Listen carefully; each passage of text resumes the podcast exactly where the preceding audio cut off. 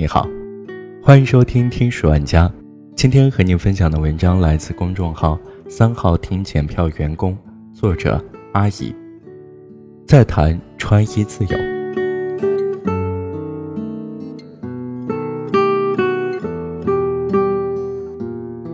大概一个月前，我们想分别为男性、女性就同一个话题各写一篇文章，算是一个平权系列。最后定在了男性穿衣打遮阳伞的自由和女性穿衣自由为切入点，因为考虑到男性的不自由被很多人一直忽视，所以男孩的那一版我们选择了先写先发，里面也写了很多女性及男性本身对男性的歧视。文章于七月二十五号晚十点发布，和我们以往每次从男性视角呼吁平权一样，传播效果很差。当晚阅读不到四万，但让我们没想到的是，当女性版的“祝中国女孩早日穿衣自由”发布，立刻刷爆了全网五百万阅读，引发了非常大的讨论。很多人指出文章不严谨，写的不够深入，这个我们都看了，也确实觉得自己差了些火候。毕竟写多了电影、社会议题不是我们的专业，以后需要足够有能力后再写。但让我没想到的是，今天风向变了，一大群明明只看了一篇文的网络精英，开始在各个平台指责我们的动机是恶意挑拨两性矛盾、消费女性群体、崇洋媚外，以此赚取黑心流量，硬生生的把我们批评上了知乎热搜第五位。我觉得有些不可思议。我们常常谈论这个社会对女性很不公平，女孩不能太要强，女孩不生育。就不算完整。女孩遭遇性侵是因为自己穿得太暴露了。但坦白说，我们的社会在某些方面对男孩也同样不够公平。整个网络场域中，几乎没有哪个公众号去给男生什么建议和宽慰，因为男性永远不是自媒体主流受众。于是我们无意识的，更多都是在赋予了男孩压力和责任。在个性上又给了他们很多要求和限制。当越来越多的女孩已经开始被允许重新定义自我的时候，男孩依旧不可以哭，不可以胆小，甚至一个男孩如果在炎热的夏天撑着遮阳伞在街上，都会或多或少的引来路人异样的眼光。这实在是太狭隘了。所以今天写下这篇文，给我身边的男性朋友，给看到这篇文章的每一个男孩。以下这些事情，我希望每个男孩都能知道。第一件事，我想告诉你，你可以做任何你喜欢做的事，至于做不做，完全取决于你的个人兴趣爱好，无关性别。无论是打篮球、踢足球，还是打羽毛球，这些都只是运动项目的一种。你之所以擅长，一定是因为对此有兴趣，而不是为了迎合他人。更不是为了融入某个群体，即使不会，也没有什么好丢脸的。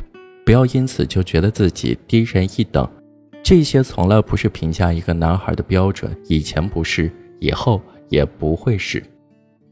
要说唯一的区别，不过就是你喜欢打球，就会交到一群热爱运动的朋友；你喜欢音乐和电影，就会和同样热爱艺术的人有共同语言，最后进入不同的圈子。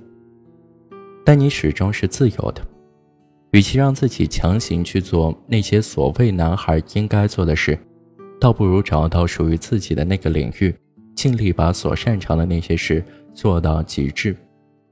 第二件事，和所有的女孩一样，你同样拥有爱美和穿衣自由的权利。你可以抹水乳、贴面膜，可以在出门之前画一个精致的妆容，怕晒黑那就大大方方的撑开遮阳伞。这些行为并不是只属于女孩们的专利，对美的向往和追求是人类的天性，这种天性绝不该受到性别或者任何条件的限制。在这个问题上，没有该不该，只有想不想。因此，一个男孩对自己的喜欢不需要遮遮掩掩的，你一点也不特殊，别在意别人怎么批判你，以什么样的眼光看待你。只管自己今天出门打扮的自己喜不喜欢就好了。第三件事，我知道，可能你从小就被教育男儿有泪不轻弹，男儿流血不流泪。毕竟，这样的传统观念从封建的父权制社会延续至今，在大多数人心里早已根深蒂固。所以，很多时候，你明明想哭，却碍于旁人的眼光，只能拼命遏制住将要夺眶而出的眼泪，把伤心和委屈全部往肚子里咽。可是，你别忘了，在成为一个男孩之前，你首先是一个人，一个有情绪感知、有内心软弱一面的普通人。你可以很坚强，也可以很脆弱，但是你要记住，勇敢和流泪并不矛盾。无论怎么样，你都有掉眼泪的权利。下一次想哭的时候，就哭出来吧，不要强忍着。最后，也是最重要的一件事，永远不要害怕自己动感情。不要因为自己长得不够帅、性格不够开朗而自卑，就把爱意藏在心里，不愿表达。其实我们都是普通人，都在为了自己想要的生活和相对的自由而努力。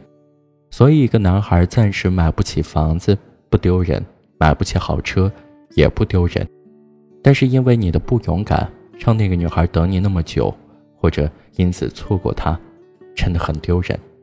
当然，也可以是那个男孩。这个世界上没有那么多事一定要分清楚男和女，什么都没有爱重要，爱最大，爱永远最大。说了这么多，我只是不希望。更多人用性别刻板印象对男孩们的行为肆意批判，不希望男孩们因为一些世俗的眼光怀疑自己、否定自己，带着羞耻感、自卑的度过一生。我们所做的努力，不过是为了男孩、女孩，让这个世界上的所有人都过得更平等、更轻松自在的生活。这是一个属于个体的基本权利。好了。这就是今天的节目，感谢你的收听，我们下期再见。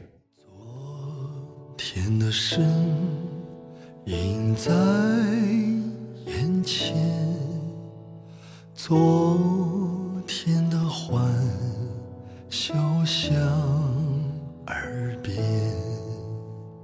无声的岁月飘然去，心。